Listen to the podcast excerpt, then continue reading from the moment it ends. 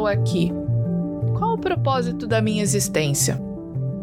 Questões como essas estão profundamente envolvidas na formação da identidade de cada um de nós. Diversas cosmovisões alegam possuir as respostas para essas perguntas.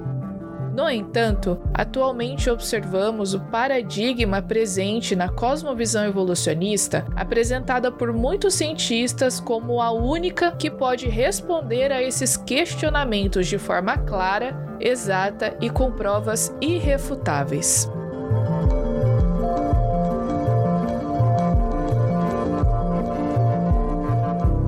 Que a ideia de que tivemos o ancestral comum muito simples há bilhões de anos atrás, que sofreu processos não guiados, formando estruturas complexas por mutações aleatórias, acumuladas geração após geração, selecionadas pela seleção natural, é realmente a única explicação possível e aceitável?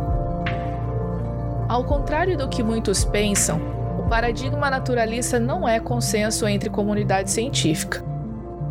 Vem crescendo nos últimos anos o número de cientistas que aceitam o início da vida e o surgimento da diversidade de espécies como sendo intencional, direcionada por um ser inteligente.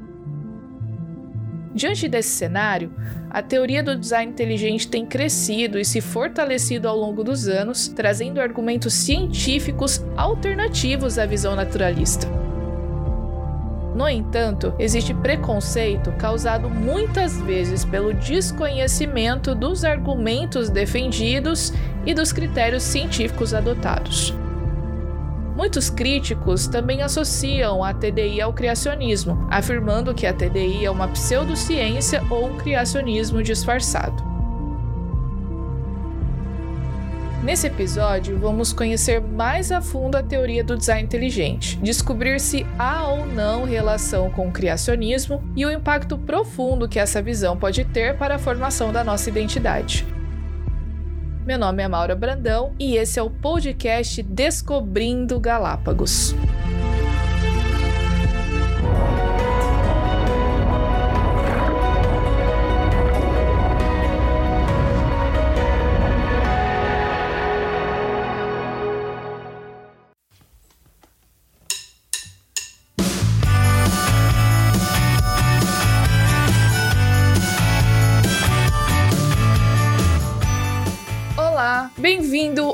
Mais um episódio do podcast Descobrindo Galápagos. E hoje nós temos um tema muito interessante e olha que a conversa promete ser muito boa.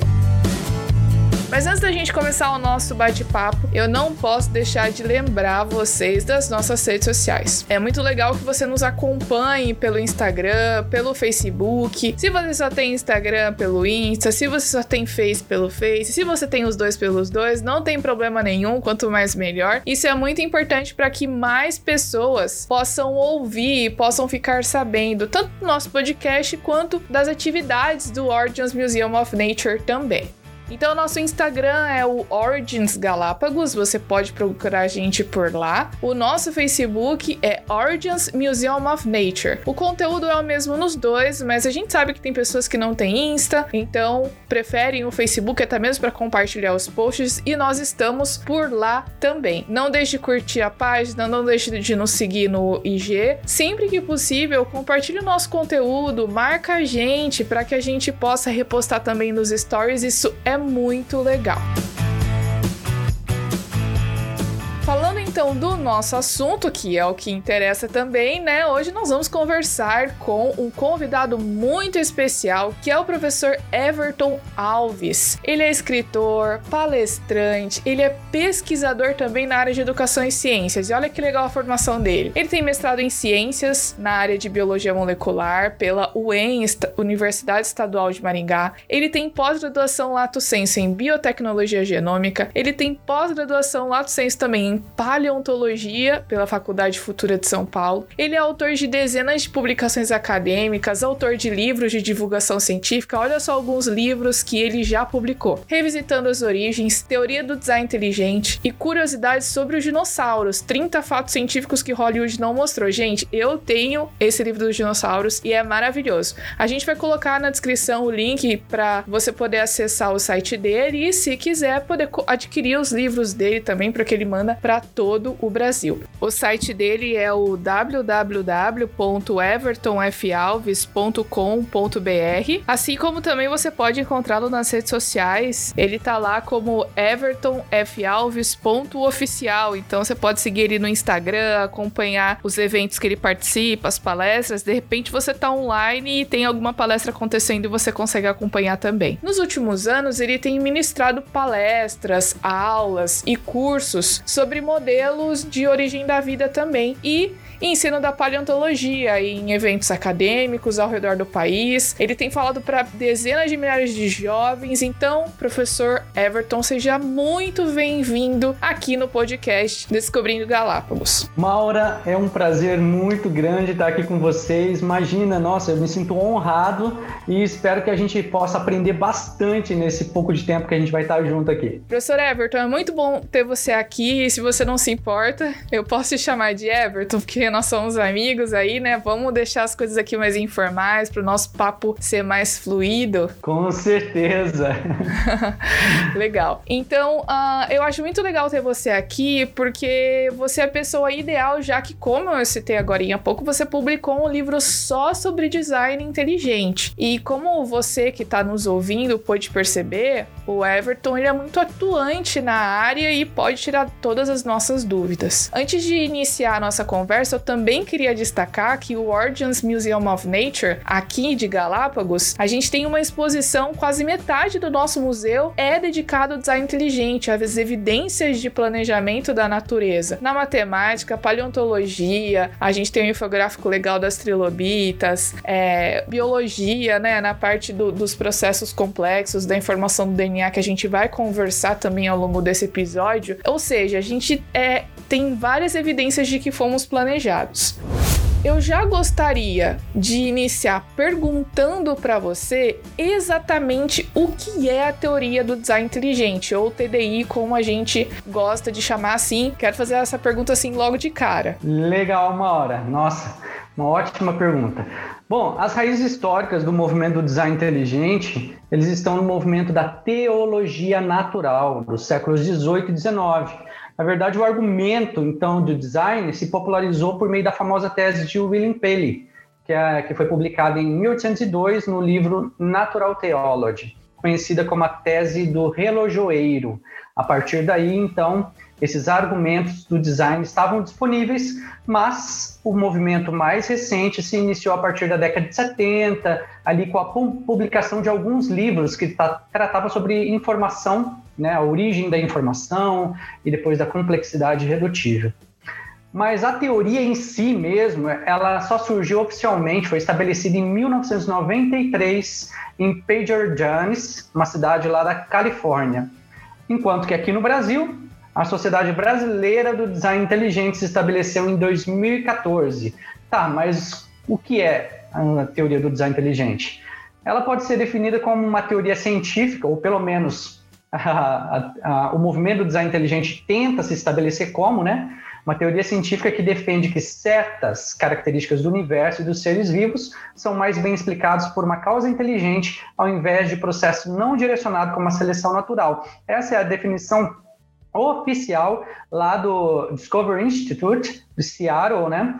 É, mas nós podemos entender de forma mais simples a teoria do design inteligente como uma teoria de detecção de design que busca diferenciar os efeitos de causas naturais daqueles de causas inteligentes. Ou seja, traduzindo em miúdo isso aqui, Maura, é só uma teoria que busca identificar design inteligente na natureza, ou sinais ou características. mas aí tem que diferenciar essas causas, né? Esses efeitos aqui são de causas naturais ou esses efeitos aqui são de causas inteligentes? É esse o objetivo, é assim que a teoria do design inteligente mais ou menos funciona. Uh, então, basicamente, se a gente for resumir assim em uma linha, a teoria do design inteligente busca, através do método científico, identificar um design, ou seja, uma mente inteligente por trás desses processos. Isso, ponto. Simples, né? Uh, agora, Everton, quais então são os argumentos que a teoria do design inteligente defende? Quais são os critérios que são usados para que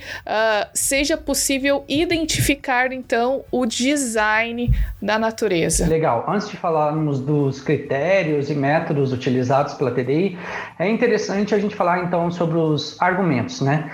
A TDI ela não tem como foco principal responder questões sobre a origem da vida e do universo ou sobre a idade da Terra. Então, dentro da TI, você não vai ver alguém falando assim, ah, não, o planeta tem 6 mil anos, ou o planeta tem 50 mil anos, ou um milhão de anos ah, a origem da vida foi assim, foi assado. Não, esse não é o objetivo principal da TDI. E vamos combinar, né, Everton? Essa questão das origens é mais filosófica do que propriamente científica, né? É, filosófica e teológica, né? São dois campos de pensamento aqui. é, isso é, mesmo. Porém, sempre tem um porém, né? Não é porque a TDI não se posiciona a respeito da origem da vida ou idade do universo e da Terra que ela não tenha também as suas reflexões e críticas né? Os teóricos do design inteligente entendem que os mecanismos propostos pelo atual paradigma, que todo mundo sabe qual que é o atual paradigma, né? O neodarwinismo. Ah, eles propõem, né, que esse atual paradigma para a explicação da origem e evolução de seres vivos já se demonstrou, viu, por meio de evidências, ser inadequados no contexto de justificação teórica. O que isso quer dizer? Vamos traduzir também em miúdos. Isso quer dizer que os teóricos do design inteligente entendem que há fragilidade no modelo evolutivo, que a teoria da evolução existem muitas lacunas, é, não consegue explicar muita coisa e está cada vez pior no, no debate das origens. Por quê? Porque nós estamos encontrando muitas evidências dentro da bio, bioquímica, da genética, e que a teoria não consegue explicar à luz dos atuais dados científicos. Inclusive, né, Everton, o que a gente tem percebido aí é que de tempos em tempos esses cientistas eles se reúnem para reformular a teoria da evolução, porque os novos achados não têm corroborado muito os argumentos, né? Então, a última que a gente tem notícia aí é da síntese expandida da evolução, né? Justamente nessa tentativa de adequar melhor as evidências que têm aparecido aí nos diversos campos da ciência, né? Como a bioquímica, como você falou aí. Exato. Já teve várias reuniões científicas, seja na Inglaterra ou nos Estados Unidos, para eles readequarem a teoria né, à luz dos novos achados. Por quê? Porque a teoria não consegue explicar. Então, é, é mais ou menos isso. Quando a gente é, trata da origem da vida, por exemplo, a, as propostas são o mundo do RNA, mundo das proteínas, e tanto um quanto o outro também não se justifica teoricamente à luz dos novos dados científicos. Hoje a gente vê que o mundo da proteína e da RNA não consegue explicar a origem da vida, como o primeiro ser é, surgiu, o, o primeiro ancestral comum universal surgiu. Não se sabe como a primeira proteína complexa surgiu, como ela se autorreplicou, como a primeira RNA se autorreplicou. Não temos, não temos. Isso aí é pura.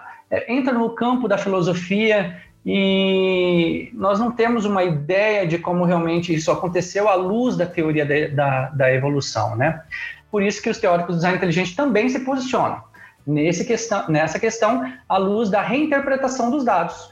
Então, basta reinterpretarmos dados. Os novos artigos que saíram, que foram publicados aí, vamos pegar eles e ver se a, se a teoria da evolução consegue explicar. Não consegue. Então, qual que é a reinterpretação? A explicação mais plausível?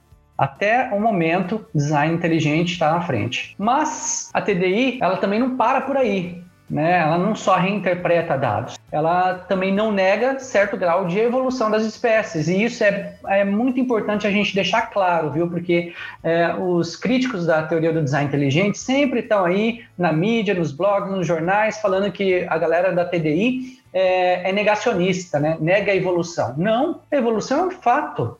Né? Mas antes é preciso a gente definir o que, que é evolução. Inclusive, Everton, é, eu queria aproveitar a oportunidade para falar pro pessoal que tem um episódio que já está disponível, em que a gente justamente fala sobre essa questão aí da evolução, da especiação. A professora doutora Márcia de Paula gravou com a gente, explicando justamente a possibilidade e a presença de evidências, até mesmo a gente pode dizer fatos, né, de que realmente a evolução acontece. Eu acho que o debate é no nível dessa evolução. Até que nível essa evolução, essa diferenciação dos animais e das espécies acontece, né? É isso mesmo, Maura. É, bom, a evolução é fato, acontece. Mas se a gente pegar um dicionário popular em casa, a gente vai ver que evolução é qualquer mudança que acontece nos seres vivos e é passada para os descendentes, ponto. E essas pequenas mudanças a gente vê acontecendo numa mesma geração, né? Em 70 anos de vida que a gente vive, a gente consegue visualizar mudanças nos seres humanos, nos seres vivos. A gente pode dividir esse, essa evolução em duas, microevolução e macroevolução, que são termos cunhados aí por Yuri Filipchenko, né? É, um russo. Para a microevolução, quando ele foi cunhar esse termo, ele atribuiu o papel de pequenas mudanças, pequenas mudanças que acontecem nos seres vivos e vão, vão sendo passadas para os seus descendentes.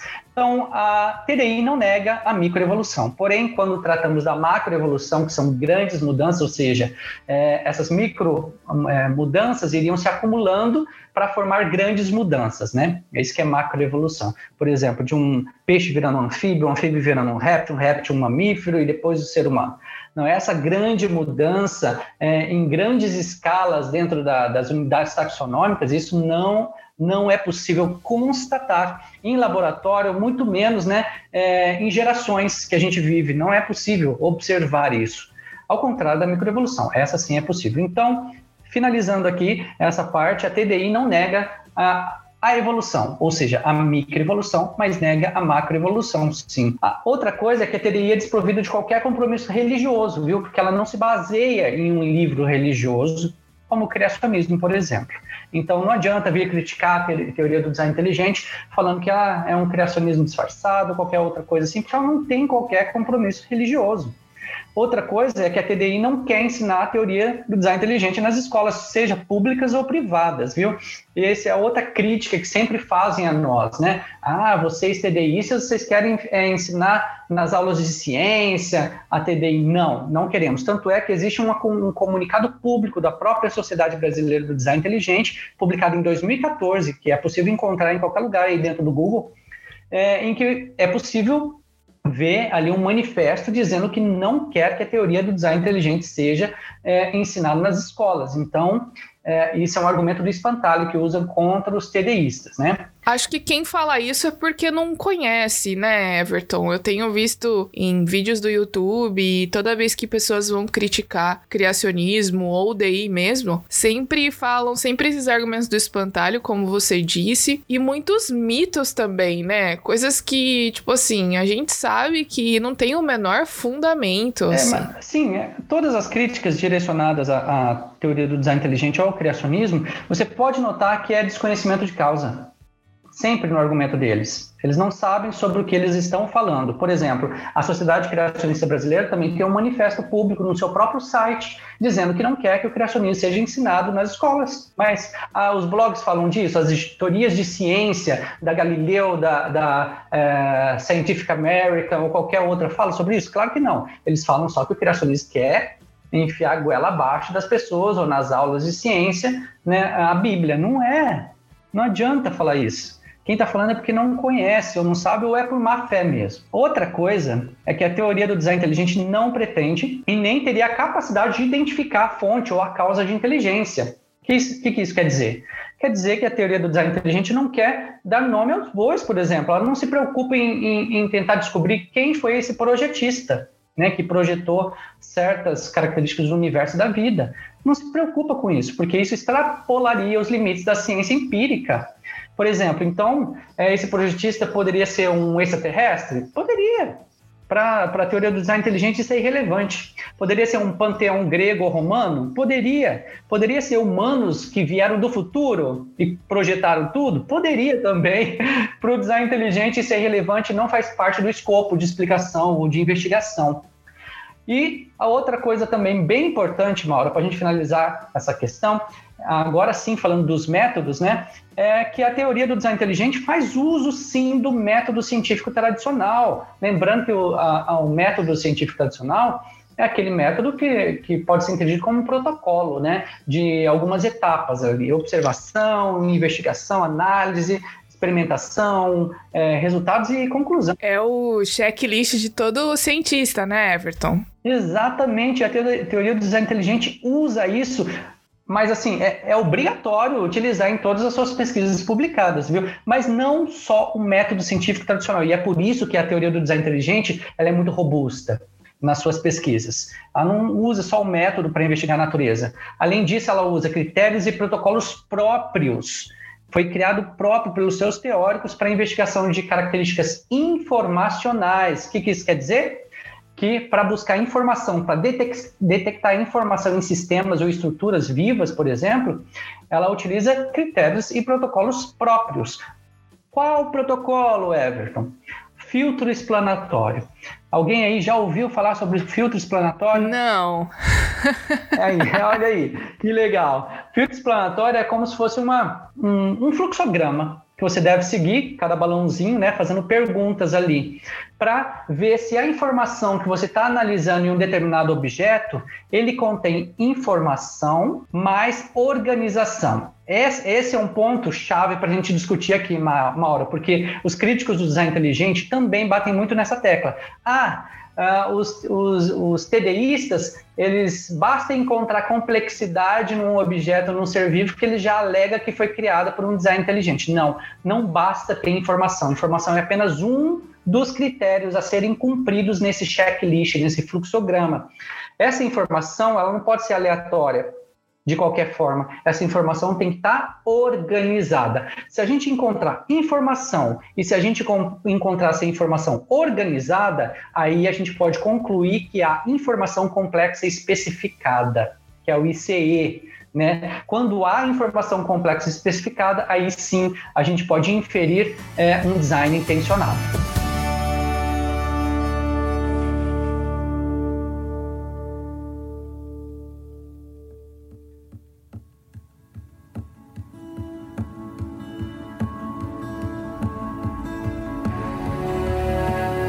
Agora tem uma outra, um outro aspecto muito importante também, Everton, que muita gente lembra, assim, quando a gente sempre fala em design inteligente, vem na nossa mente, o Michael Behe com a Caixa Preta de Darwin, que é um livro que ele publicou na década de 90 e realmente deu uma visibilidade bem legal para o design inteligente. E um dos argumentos mais famosos que ele defende no livro é a questão da complexidade irredutível. Eu quero aproveitar que você deu essa deixa aí dos critérios e dos argumentos para você poder explicar para a gente melhor o que que significa complexidade redutível ou o que significa um sistema irredutivelmente complexo. Claro, um ótimo exemplo de informação complexa especificada, Maura, é exatamente a complexidade redutível, porque ela é um tipo de informação complexa especificada facilmente testável. Olha só que legal. Então a complexidade redutível faz parte da informação complexa especificada. É bom lembrar que esse termo complexidade redutível não foi criado por Michael Behe, viu? Foi originalmente proposto por Michael Polanyi e depois o Michael Behe ele se apropriou e popularizou esse termo agora para o mundo, né? Agora todo mundo ouviu falar sobre complexidade redutível. É bom só para a gente fazer jus aqui, a, dar crédito a quem merece, né?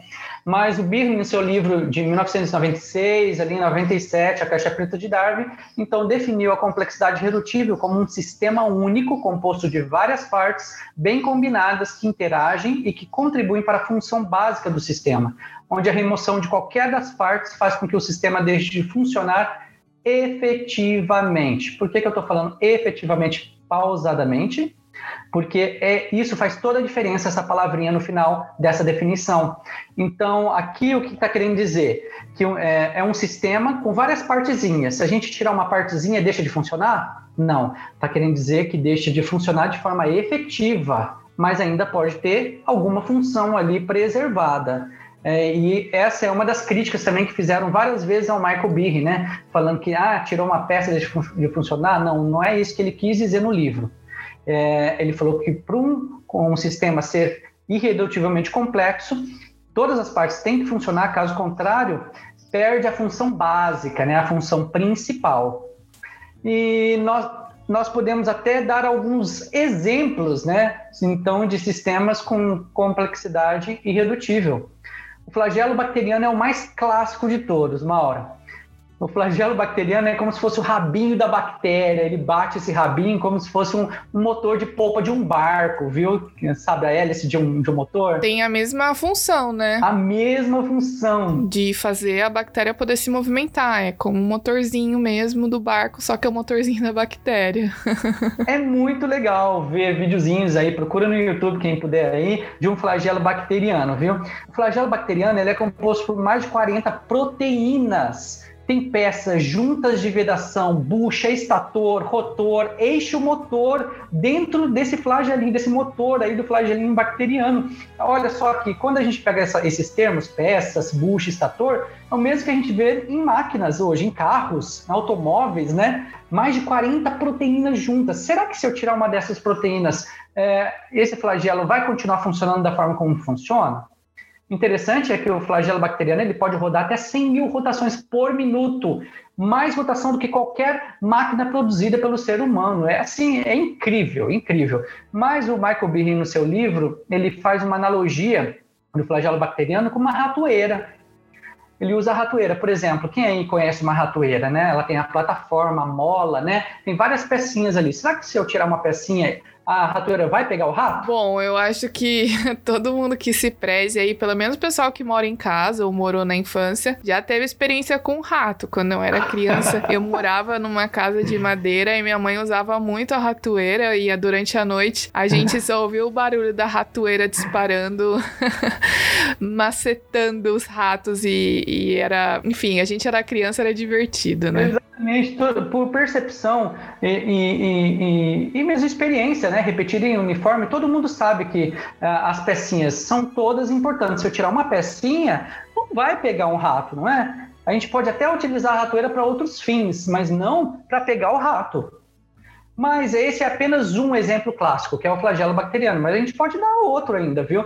A, a, a via da cascata de coagulação sanguínea, por exemplo, para que todas as as sequências ali bioquímicas sejam é, é, checadas ali, né, para que haja a coagulação caso você se corte, né, corte o dedo ali, né, para que pare de sangrar, por exemplo, isso aí também existe uma complexidade irredutível nessa via.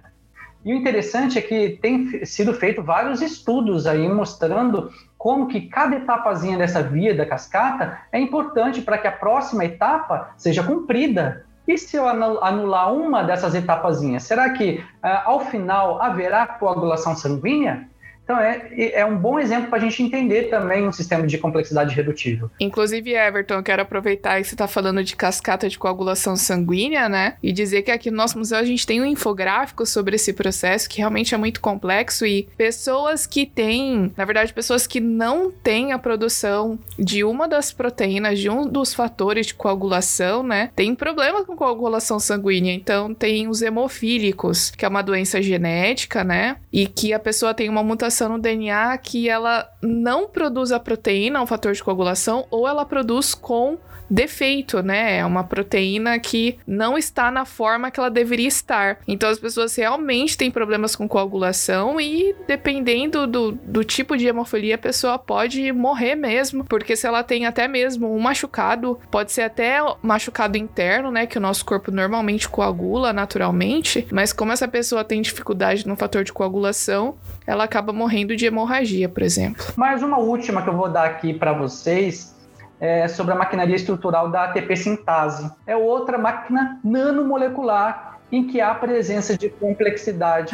Pessoal, não se assustem com esse nome ATP sintase, tá bom? Mas se você está no ensino médio, se você já passou pelo primeiro ano na matéria de biologia, quando você estuda a mitocôndria, você vai estudar a respiração celular. E você vai lembrar que na respiração celular a gente tem três etapas, né? A gente tem a glicólise, tem o ciclo de Krebs e tem a cadeia respiratória. E a cadeia respiratória é essa que tem esse motorzinho da ATP Sintase, que nada mais é do que um motorzinho que vai produzir os ATPs para você poder usar no seu metabolismo, né? Então você vê a importância dessa proteína aí no nosso corpo. Só deixando aqui o, o link aí pra galera que tá no colégio, que tá ouvindo esse episódio de podcast, Everton. É isso aí, olha o espírito professoral, né, da nossa professora de biologia. Você viu só? Uma vez professora, professora para sempre. Não tem como a gente não fazer essas ligações, né?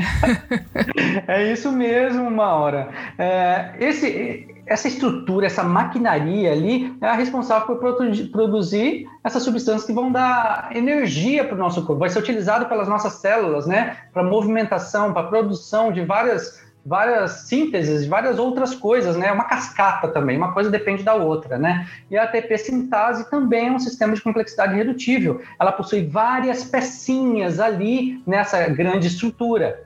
E que se você tirar uma dessas pecinhas, será que a ATP vai ser produzida? Mas aí a questão que surge é a seguinte, sempre vem me perguntar, tá, mas será que a complexidade redutiva é real? Será que esses exemplos que você está dando aqui, será que eu te retirar uma pecinha mesmo, será que deixa de funcionar?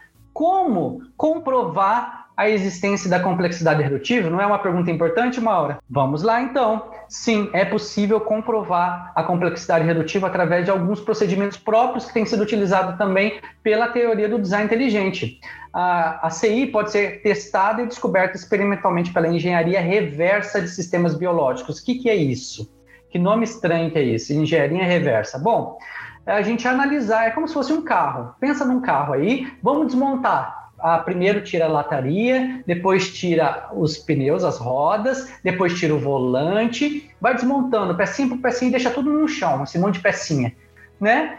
Então é isso, é desmontar o sistema, né? para ver até que ponto ele ainda funciona sem algumas peças. Em que momento vai deixar de funcionar? Quando tirar a última peça, será? Ou quando tirar a terceira peça? É isso que a gente tenta fazer a nível molecular, né? É, e essa engenharia reversa.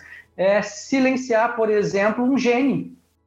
Eu estou analisando um gene lá que vai produzir alguma proteína, por exemplo. Será que se eu silenciar esse gene, aquela proteína vai ser produzida? É isso que a gente vai fazer com alguns sistemas, como, por exemplo, já foi feito com o flagelo bacteriano. Retirar, retirar não, tentaram silenciar ou induzir mutações né, em determinada sequência do, de um gene que produz a, a, ou que mantém ali a, o flagelo bacteriano e perceberam que o flagelo deixa de funcionar quando esse gene é silenciado. Isso é uma, é uma forma da gente fazer uma engenharia reversa desmontando, né? E é engraçado, né, Everton, porque depois de ouvir você explicando tudo isso e falando de método científico e de experimentação, a gente ainda ouve pessoas dizendo que design inteligente é pseudociência porque não usa o método científico, sendo que tá uma explicação clara aí de que usa sim e a ciência produzida é de boa qualidade, né? Exatamente. Eu tenho acesso aqui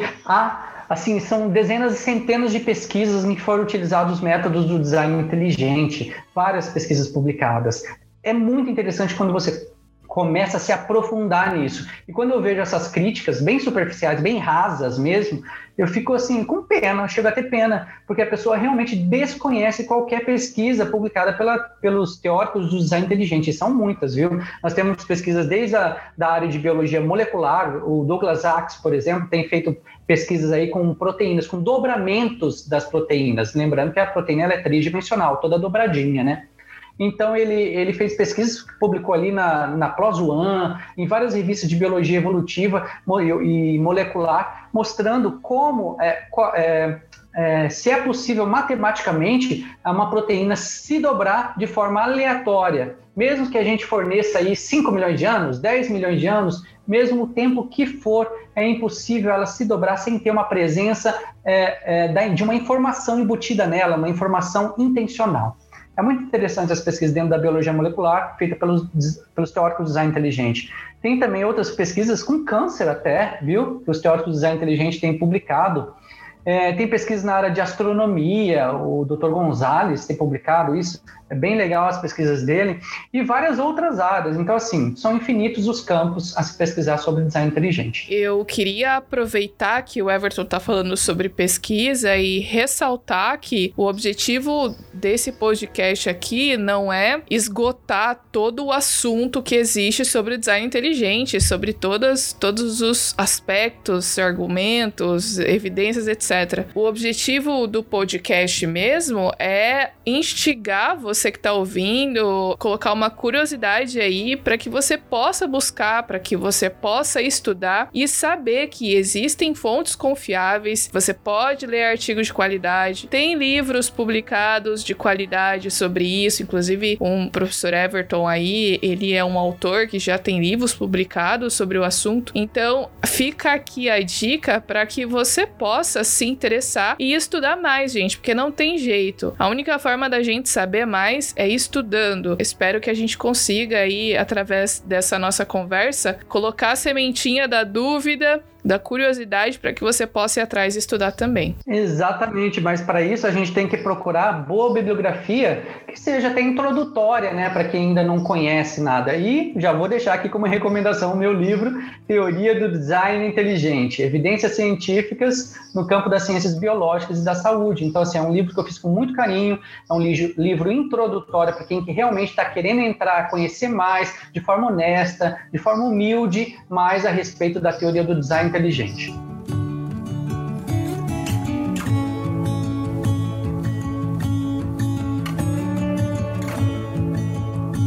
Everton, outro exemplo bem legal é exatamente a informação que está presente na molécula do DNA, e que é um exemplo muito interessante também de informação complexa especificada, né? E eu vou ser bem até sincera, porque antes de vir aqui para Galápagos e começar a trabalhar no museu, quando eu comecei a conhecer a exposição, né, as coisas que estão aqui, eu li o infográfico do DNA que a gente tem aqui e eu não tinha ideia de como o DNA é uma molécula molécula, de como o DNA é uma molécula complexa e que consegue armazenar informação, até muito mais informação do que, por exemplo, o código binário que a gente usa no computador, que os programadores usam para construir os programas, os softwares, por exemplo. Fala um pouquinho pra gente sobre esse tipo de código e essa complexidade que está no DNA. Exatamente, Maura. Olha, a grosso modo, viu, o DNA é uma molécula de fita dupla que apresenta nela informação codificada, encriptada e zipada na forma de um alfabeto químico de quatro letras,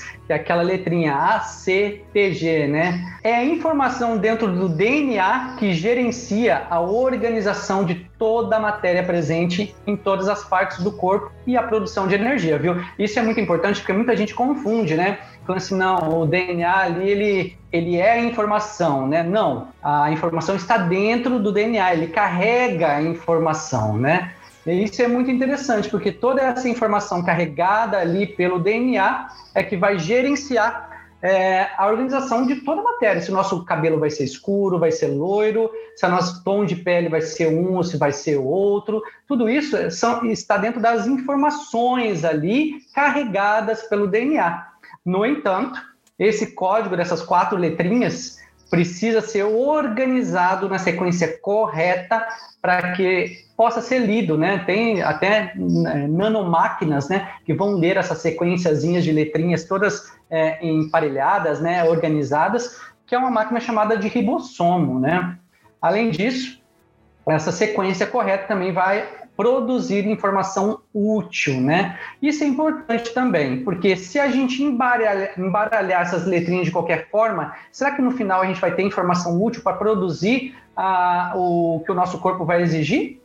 Essa é uma pergunta que a gente tem que fazer, porque não basta ter informação, a informação tem que estar organizada, tem que estar numa sequência correta e o DNA possui essa sequência correta em toda a sua fita, em toda a sua trajetória molecular de fita dupla. Isso que é interessante, viu? Dentro dessa, desse assunto né, da, da molécula do DNA. Então, a gente pode concluir, baseado nisso, que o DNA possui não apenas informação, mas informação organizada, numa sequência específica que cumpre os critérios de informação complexa especificada daquele filtro explanatório que eu falei anteriormente. Lembra, Maura? Aquele filtro que era um fluxograma ele vai analisar a, a presença da informação complexa especificada.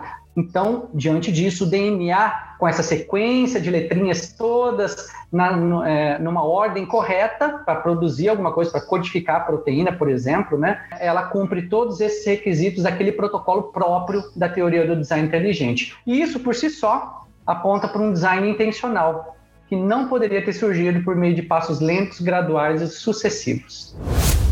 Agora, Everton, eu queria aproveitar aí que a gente deu uma pincelada ao longo do nosso episódio sobre a questão de criacionismo, design inteligente e falar um pouquinho sobre isso para que a gente possa tirar dúvidas de uma vez por todas, porque muita gente, quando critica o design inteligente, diz que o TDI é um criacionismo disfarçado. Por que, que é importante a gente entender o que, que é o criacionismo e em que aspectos ele é diferente do TDI? Porque são duas coisas diferentes. Qual exatamente a diferença entre é, esses dois? Olha, é um ótimo ponto esse, viu, Maura?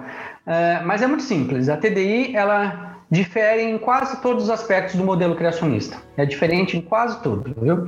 O criacionismo, por exemplo, não é uma teoria científica. E nem a, a, Sociedade Criacionista Brasileira ou qualquer outro instituto criacionista, por exemplo, não vai afirmar que é uma teoria científica igual à teoria da evolução é, se propõe a ser. Né? O criacionismo bíblico, por exemplo, ele pode ser definido como uma estrutura, um modelo conceitual que defende a Bíblia como uma infalível palavra de Deus. No entanto, leis, evidências, processos naturais e testes científicos são perfeitamente compatíveis com as revelações e os conceitos bíblicos. No criacionismo bíblico, a vida é criada complexa e vai se degenerando em decorrência dos efeitos deletérios do pecado, que é um processo intensificado pelo dilúvio global, descrito tanto na Bíblia quanto em outros documentos históricos, né, ou antigos. Então essa é a definição que tem sido dada para o criacionismo bíblico. Já a teoria do design inteligente, ela tenta se estabelecer como uma teoria científica, uma vez que cumpre todos os requisitos propostos pela Academia Nacional de Ciências dos Estados Unidos, por exemplo, né, que é é, o qual assim todo mundo se espelha, né, como protocolo. O criacionismo ele se diferencia da, da teoria do design inteligente, principalmente porque, é, como eu disse anteriormente, se baseia num livro religioso que é a Bíblia, né? Assume a priori a identidade do Criador, que é Deus, né? De acordo com os criacionistas, e também postula uma idade para o universo, para o planeta e também para a vida em cima do planeta, viu? Então, essas são as principais diferenças entre criacionismo e teoria do design inteligente. É, no entanto, a informação complexa e específica, embora não seja um argumento religioso dentro do movimento do design inteligente, isso é importante também a gente ter noção, ela possui implicações religiosas. Por exemplo, se eu encontrar lá, passar no protocolo do filtro explanatório, que há presença de informação complexa especificada, ok. Isso por si só já tem uma implicação religiosa muito grande. Se há essa informação complexa especificada, então quer dizer que há um projetista. Então, isso já aponta para a Bíblia, não aponta? E é por isso que os críticos do design inteligente batem tanto no, na, na teoria do design inteligente, porque tem implicação religiosa. Embora não tenha nenhum argumento religioso sendo utilizado dentro da teoria do design inteligente, mas é apenas nesse ponto específico da teoria, ou seja, no argumento teleológico de design, que é propósito, né, que é o componente filosófico da teoria, que o criacionismo e o design inteligente convergem, ou seja, que há semelhanças entre criacionismo e design inteligente apenas nesse ponto, né, de que há propósito né? Em, porque existe informação complexa especificada. É, eu sempre gosto de quando eu tô falando com os alunos, normalmente nas lives que eu faço com os colégios, escolas, quando eu vou falar sobre criacionismo, design inteligente, é de que o design inteligente identifica através da ciência que existe um design, que existe complexidade. E o criacionismo identifica quem é esse designer, quem que colocou a complexidade, né? Exato. né? Pra gente resumir assim de uma forma simples pro,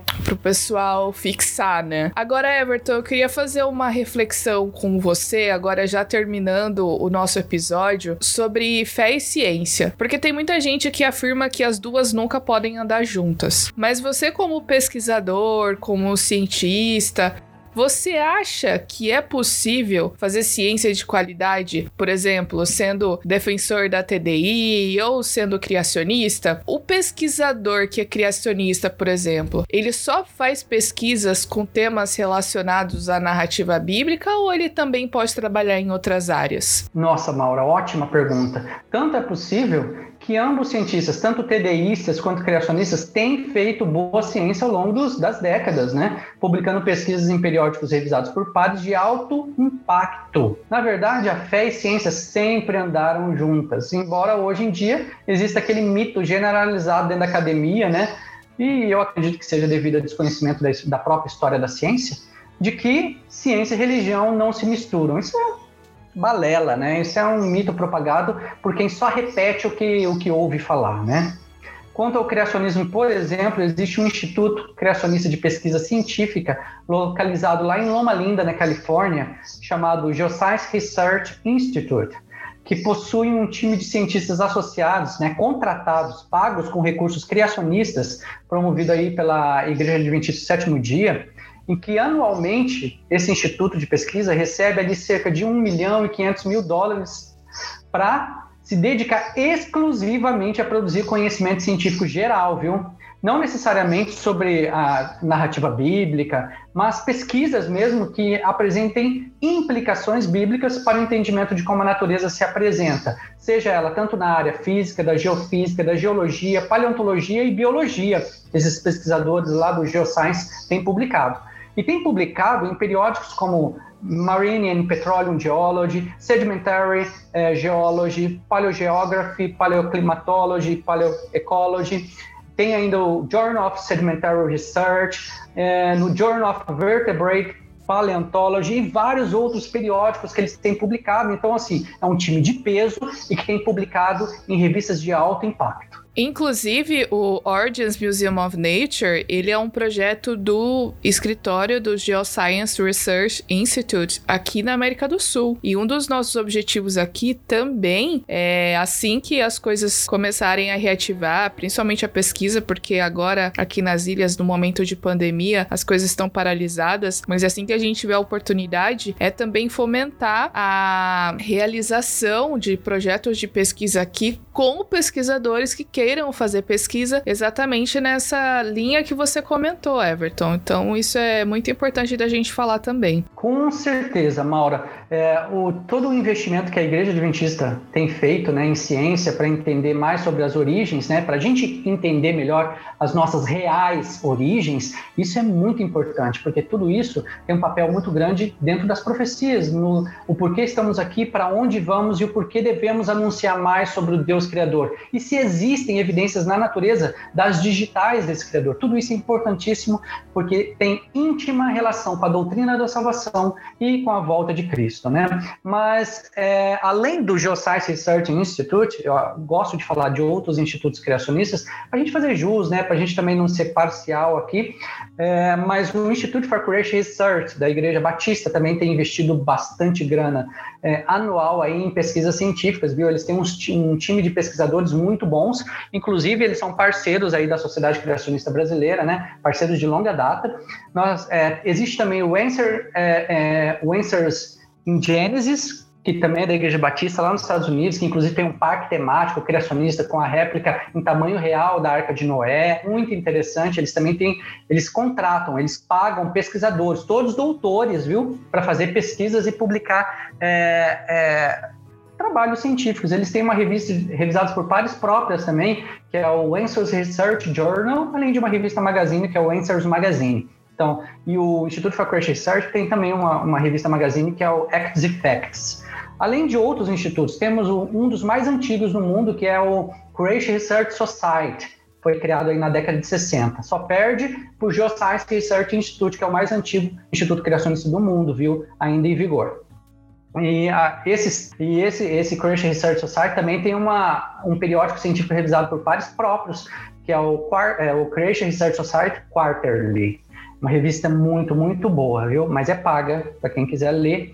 Mas além desses, ainda tem um outro instituto que eu gosto de pesquisar bastante, né? Que é o Creation Ministries International, que surgiu lá na Austrália, depois foi para os Estados Unidos, agora tem escritório em vários outros lugares do mundo e eles também têm é, é, é uma, um periódico próprio que é o Journal of Creation. Então, assim, tem vários lugares, caso você queira pesquisar evidências científicas muito fortes, rigorosas, né, é, feitas por doutores em diversas áreas do conhecimento a favor da literalidade do relato bíblico de Gênesis. Olha, dicas preciosíssimas que você só encontra aqui no podcast Descobrindo Exatamente. Galápagos. Então, se você quer saber mais, quer conhecer, pega essas fontes de pesquisa e é lá que a fonte segura para você poder conhecer melhor também. A gente vai dar mais algumas sugestões no final, mas eu quero continuar essa conversa, Everton, pra gente encerrar mesmo, fazendo uma reflexão sobre design inteligente e Galápagos, porque a gente sabe que Galápagos é um lugar que é icônico para evolução, não tem como fugir. Tem uma foto, um, desenho enorme do Darwin quando a gente chega no aeroporto aqui. Tudo respira evolução, tudo respira Charles Darwin. A avenida onde fica o museu é a Avenida Charles Darwin. Mas será que a gente uh, uh, consegue enxergar evidências de design inteligente aqui em Galápagos, evidências de que somos planejados? Olha, Maura, a meu ver, as evidências de design inteligente, elas podem ser percebidas por meio do que é belo, e aí a gente vê muita coisa bela, né? Por meio das relações ecológicas, que são interdependentes também da fauna e flora, por meio da estrutura irredutivelmente complexas, tanto nas plantas quanto nos animais, por meio de características ambientais de lugares quase intocados pelo homem, né? O endemismo aí presente, por meio da análise de episódios históricos de movimentações geológicas e formação de novas estruturas orogênicas ou de cavernas, que aí tem também presente, né? Além de depósitos sedimentares que apontam para episódios de catástrofes associadas que se relacionam com o episódio bíblico do dilúvio. Então, sim, a meu ver, é possível identificar design inteligente aí nas Ilhas Galápagos. Bom, agora chegou o espaço para as nossas sugestões, recomendações. Everton, o que mais de interessante que você tem para recomendar para nós? Legal, nós temos sim, nós temos bons livros aqui no Brasil, né? Esse meu livro que eu falei que é o Teoria do Design Inteligente, Evidências Científicas no Campo das Ciências Biológicas e da Saúde, é um dos primeiros livros escritos originalmente em português e específicos sobre design inteligente. Temos um outro livro também, que é o do Dr. Michael, é, Marcos Eberlin, que é o Fomos Planejados, também trata a respeito do design inteligente, escrito originalmente em português. Nós temos também os livros do um livro do Michel Sumbors, que é o porque creio lá foi que eu conheci realmente o design inteligente, fui pesquisar mais sobre design inteligente porque ele entrevista é, em um capítulo inteiro o Dr. Michael Berry é, a respeito da teoria do design inteligente. Então, eu indico bastante esse livro para quem quer aí aprender mais sobre design inteligente. E também indico aí o canal né, do, da TDI Brasil. Ah, o TDI Brasil no YouTube, você vai encontrar diversas palestras né, sobre design inteligente, seja do primeiro evento nacional em 2014, seja agora nesse evento que a gente acabou de participar, que foi em São Paulo, né, que é o segundo TDI Brasil. Lá vocês vão ver palestras de diversos pesquisadores nacionais e internacionais a respeito de design inteligente nas suas mais diversas abordagens em diversos campos do saber. Então vale muito a pena você investigar mais sobre teoria do design inteligente e também sobre criacionismo e comparar os dois, os dois modelos, né, o modelo criacionista e a teoria do design inteligente, para ver de que forma eles se assemelham e se diferenciam de que forma podem ser úteis um para ajudar o outro nessa empreitada da descoberta da verdade a respeito das nossas origens. Bom, a minha sugestão uh, é um lançamento da Sociedade Criacionista Brasileira. O nome do livro se chama Acaso ou Planejamento. É um livro que pretende dar uma colaboração para que é, seja possível despertar nos alunos do ensino básico interesse pelas ciências, mediante a apresentação de textos de compreensão fácil, de maneira instigadora. É uma contribuição para a iniciação científica de nível básico, especialmente com essa cosmovisão criacionista. Então, se você gostou do título do livro, do assunto, entra no www.scb.org br e adquira o seu. É um livro muito bom e eu recomendo fortemente. Professor Everton, muito obrigado pela sua participação até aqui. Foi um prazer, o papo foi muito bom e espero recebê-lo, quem sabe, aí umas próximas temporadas do podcast Descobrindo Galápagos. Legal, Maura. Eu que agradeço, agradeço a equipe, toda a equipe que está aí por detrás dos bastidores, agradeço a cada ouvinte que ficou até agora no final, né, pela pela sua disponibilidade né, em aprender mais. Né? E o meu recado final para você é que estude, viu? A gente só cresce lendo. Eu sei que ler dói, mas ler é necessário, viu? E não é por falta de boa leitura, de boa bibliografia que você vai ficar sem evidências a favor da, da comprovação da sua fé, né, para defesa da sua fé, né, como diz o apóstolo Pedro, né, ele diz que devemos estar preparados para dar a razão da nossa fé. Então, você está preparado? Bom, tem como se preparar. Vá até o site da SCB, também adquira os nossos livros e se muna de boas evidências a teu favor, viu? Obrigado mais uma vez e estou à disposição. Bom, pessoal, esse foi mais um episódio do podcast Descobrindo Galápagos e a gente se vê no próximo. Até lá!